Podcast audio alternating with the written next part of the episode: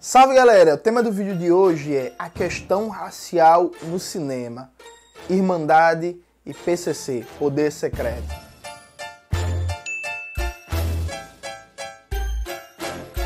Antes de começar propriamente o tema do vídeo do canal, como sempre, né, agora tem uma nova tradição. Primeiro, eu quero, como sempre, agradecer a você por ajudar em manter e melhorar nosso canal a partir do apoio-se. Né? Seu apoio é fundamental para a gente continuar esse trabalho. E agora vem a nova tradição, que é, como vocês bem sabem, né, sou pré-candidato ao governo do estado aqui em Pernambuco. Né, e está aberto o período de doação individual de campanha. Né, CPF, você pode doar, ajudar uma campanha que você, enfim, quer colaborar, coaduna com a ideia, acha que é importante e por aí vai.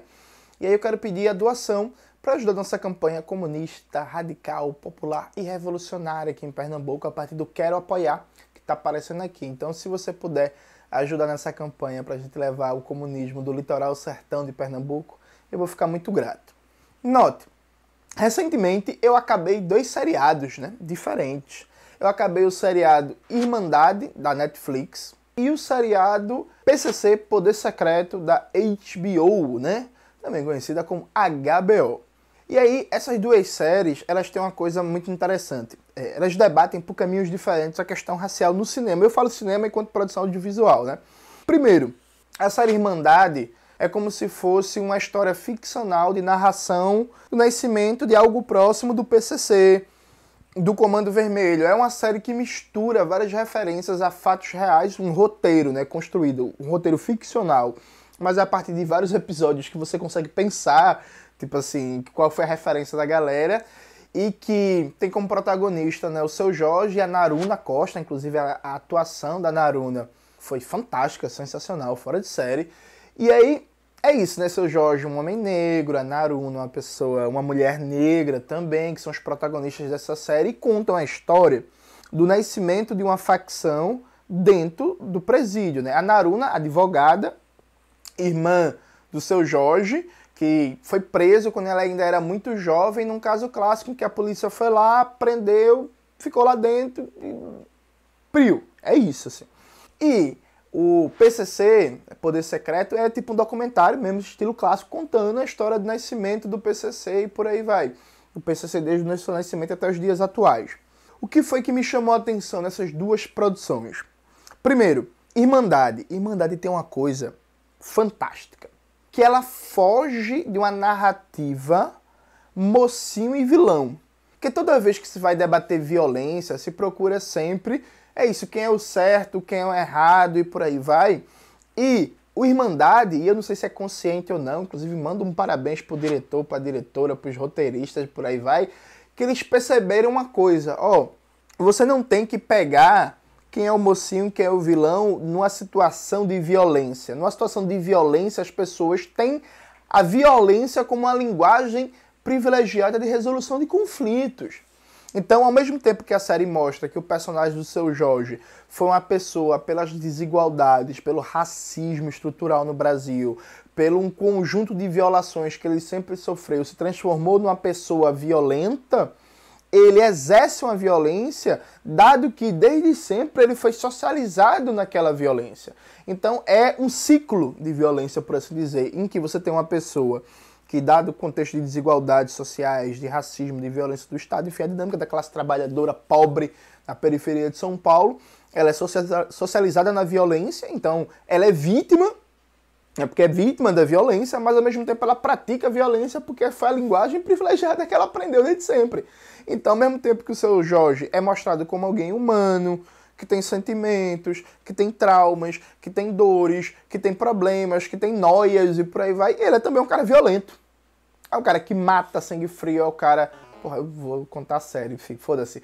Cara que tem uma cena no final que ele mata dois trabalhadores, que é bem chocante. Se você, porra, o cara matou o trabalhador. Por aí. Cauê tá reclamando de spoiler. Mas Cauê, tu é das antigas, pô. Não é esse negócio de spoiler, não é do teu tempo. Tu é jovem, porra. Tu... Cauê é do tempo, gente, que vendia revista na banca falando o final da novela e o povo comprava. Então esse negócio de spoiler é coisa de jovem. Então veja, tem, por exemplo, essa cena que o cara mata dois trabalhadores e você pensa assim, meu irmão, que arrombado, véi. Matou os trabalhadores e é fuleiragem. Mas é isso, assim, não tem vilão, não tem herói. Tem um complexo de violência que domina todos os sujeitos envolvidos naquela realidade. A segunda coisa que me chamou muita atenção na Irmandade é que a série ela consegue descrever uma coisa que pare para pensar aqui comigo. Gente, o sistema penal carcerário brasileiro funciona na base da ilegalidade total. O sistema carcerário brasileiro não cumpre a lei de execuções penais, não cumpre a Constituição, não cumpre os tratados de direitos humanos que o Brasil assina. Tudo lá funciona violando. Meu irmão, o que você imaginasse? Ó, que você imaginar de ilegalidade funciona lá. Isso, inclusive, é reconhecido por ministros do STF, isso é reconhecido por ex-ministros da Justiça. Tem uma fala clássica do José Eduardo Cardoso, ex-ministro da Dilma, que ele fala assim: os presídios no Brasil são como masmorras medievais. Eu não aguentaria passar um dia lá. Então, peraí, porra, peraí, peraí, tu é ministro da Justiça. Tá dizendo que os presídios no Brasil são como masmorras medievais. E Gilmar Mendes já disse uma coisa parecida. Mas tu não deveria garantir que os presídios cumprissem a lei, e a lei não fala que os presídios têm que ser como masmorras medievais. Pelo contrário, viu? A lei de execuções penais no Brasil, ela não é tão reacionária. Então, se os presídios brasileiros parecessem com o que está escrito na lei de execuções penais, eles não seriam tão bizarros, tão violentos, tão produtores de violência quanto eles são. O Michel Foucault, ele falava no clássico livro Vigiar e Punir de gestão diferencial das ilegalidades. Veja, o Estado de Direito, ele não se caracteriza pelo império da lei. Isso é falso. O Estado de Direito burguês ele tem como característica apresentar a gestão do poder e a execução do poder a partir de uma linguagem jurídica. Mas essa linguagem jurídica, essa forma jurídica que é própria do exercício do poder burguês, ela comporta ilegalidade. Dado que o poder burguês que se apresenta de forma legal não existiria sem a ilegalidade especialmente na periferia do sistema capitalista. O que é que significa isso de maneira clara e concreta? Gente, o Brasil tem pra caralho pobre trabalhador que não arruma emprego. Trabalhador que está em situação precária. Trabalhador que pode se revoltar a qualquer momento, porque o transporte é uma porcaria, porque não tem saúde adequada, porque não tem educação adequada, porque quando chove alaga a casa dele, porque quando chove cai o morro, mata a gente, não sei o quê. Meu irmão, como é que a gente vai controlar esses trabalhadores? Mata. A ditadura empresarial militar, o foi que a ditadura fez? A ditadura botava o doicote para perseguir as organizações revolucionárias, as organizações de luta armada, o PCB e por aí vai, e ao mesmo tempo liberava os esquadrões da morte para matar rodo nas favelas. E aí foi um erro muito grave da esquerda dos anos 80 separar os dois processos. São dois processos muito semelhantes, inclusive persegue a esquerda e deixa a polícia matar nas favelas. É parte do mesmo processo de controle da classe trabalhadora. Então veja, tempo duraria o capitalismo no Brasil sem uma revolta, sem o grau de violência que a gente tem? Sem todo dia o trabalhador sentir medo de qualquer coisa porque sabe que pode apanhar da polícia, porque sabe que pode ser morto pela polícia, porque sabe que pode ser preso a qualquer momento Quanto tempo duraria o capitalismo brasileiro sem esse, essa crescente expansão da malha penal e carcerária, da capacidade de matar do Estado burguês? Percebe?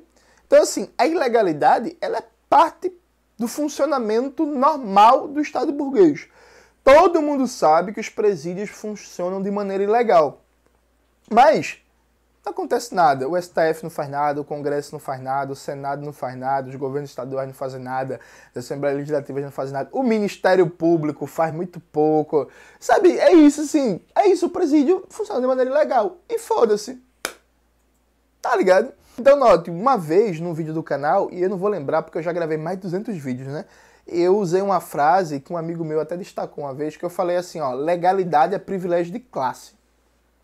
Quem tem direito à legalidade, a Estado de Direito, a presunção constitucional de inocência, a devido processo legal, é rico, é classe média, é branco. O pobre, ele não tem legalidade. E aí, veja, não é porque é uma falha do Estado de Direito, essa é a própria característica do Estado de Direito. O Pachucanes dizia que O direito penal burguês é o terror organizado da burguesia contra a classe trabalhadora. De tal sorte que, quando a gente pensar a questão racial no Brasil, isso significa pensar que a população negra ela é destituída do direito ao Estado de Direito. O Estado burguês dependente no Brasil funciona a partir de uma máquina de extermínio permanente, que a classe trabalhadora é destituída do Estado de Direito, do princípio da inocência, do princípio de na privação de liberdade, que é uma forma chique de chamar prisão, você ter a lei cumprida. Percebe que. E a série mostra isso de maneira muito boa. E ela encadeia, e aqui de novo, é um spoiler, viu, gente? Aí, é isso, desculpa. No tempo de Cauê, vendi a revista na banca quando no final da novela. A série se encaminha de uma forma muito boa, porque ela se diferencia da maioria dos filmes e seriados sobre a questão racial que eu já vi nos últimos tempos, porque não é uma série liberal. E aqui eu peço mil desculpas, é assim, se você não viu a série, você quer ver, você se pode com spoiler, pule essa parte, assim, é isso. Mas assim, a série termina com a personagem da Naruna, a Cristina, como alguém que vira chefe da facção, a Irmandade, e que é alguém que se propõe a lutar pelo povo, pela justiça, pela classe trabalhadora, mas lutar pelo povo de arma na mão e ganhando dinheiro a partir também do comércio ilegal de drogas. Então a série ela não termina com a mensagem liberal de filantropia, de solidariedade em abstrato, de não sei o que, como é a característica dos filmes sobre a questão racial. Como é, por exemplo, como termina o Pantera Negra, da Marvel. Né, que no final o rei T'Challa decide basicamente criar um centro de assistência social para as pessoas nos Estados Unidos, tá ligado? Essa série ela termina e aí de novo, eu não sei se isso foi consciente ou não. É, eu acho que foi muito coerente com a narrativa, o roteiro histórico da série. Mas ela termina com a mensagem não liberal. Eu diria, inclusive, que ela termina com a mensagem radical. Que é, irmão, é como se o último capítulo da série pudesse ser resumido do o que que é imoral e antiético num ambiente de violência e de negação de direitos onde os supostos garantidores da democracia e do Estado de Direito são promotores da barbárie. Então vou lutar pela liberdade por qualquer caminho necessário, inclusive de armas na mão, organizando uma facção. Eu acho que essa é a mensagem final do último capítulo da série. Claro, cada um pode interpretar de um jeito diferente, por aí vai. E aí isso remete diretamente ao PCC, ao segundo seriado, né? Eu achei engraçado como o seriado PCC Poder Secreto, veja, é um bom seriado, inegavelmente. Acho que a narrativa é muito boa. Eu acho que os responsáveis pela série tiveram a sensibilidade de colocar uma galera que é militante uma galera que tá organizada na luta, nas favelas, para falar, para expressar. E aí foram muito felizes também que destacaram a fala de mulheres negras. Percebe? Isso foi. Bicho, tem uma parte que eu chorei, viu? Aí pra eu chorar com alguma coisa é foda. Que é uma mãe que ela teve três filhos, militante e tal. Que eu não vou lembrar o nome dela nesse momento, porque inclusive eu decidi gravar esse vídeo agora, enquanto eu tava aqui na casa de Cauê, então não preparei, não anotei nada mas mãe de três filhos. Desses três filhos delas, dois foram assassinados e um foi preso, foi espancado, espancado, torturado pela polícia. Acabou tendo um AVC, ficou com sequelas e tal. E aí ela conta é, a dor que ela carregava enquanto mãe de se sentir culpada. Que tipo de mãe sou eu? Que tipo de útero é esse que eu tenho? Que meus três filhos foram parar na vida do crime.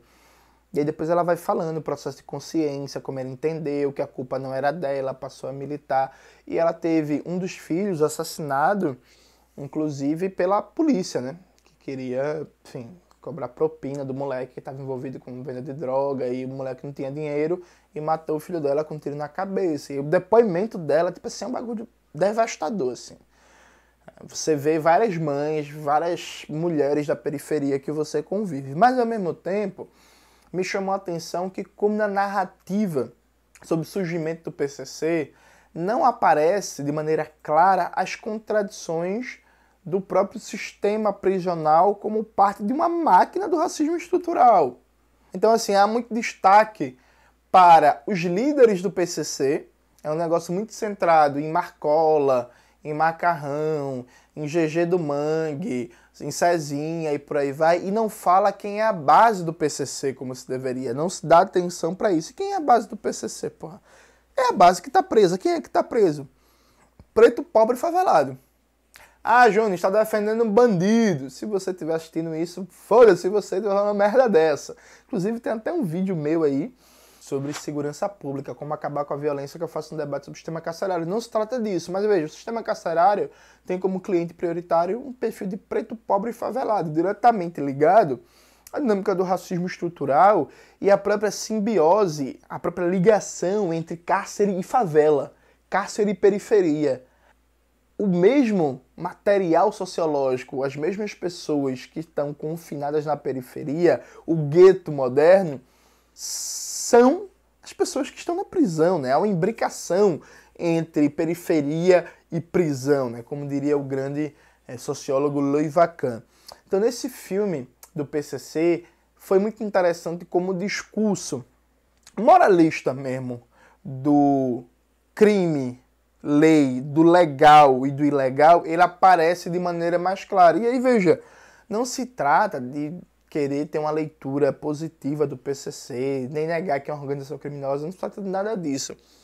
Se trata de perceber como o PCC é um típico produto de um capitalismo periférico, em que o sistema penal funciona de acordo com uma lógica de depósito dos elementos indesejáveis da sociedade e que se organiza a partir de uma dinâmica de violência e tortura permanente. E aí, essa própria ausência de uma sociedade disciplinar no sistema carcerário, no sentido Foucaultiano mesmo, veja, aqueles presídios brasileiros não existe uma política disciplinar. Os presídios brasileiros funcionam como um depósito de um exército industrial de reserva de uma superpopulação relativa, ou seja, a galera que está sobrando no mercado capitalista, é, a galera que está sobrando na dinâmica societária burguesa, colocada lá.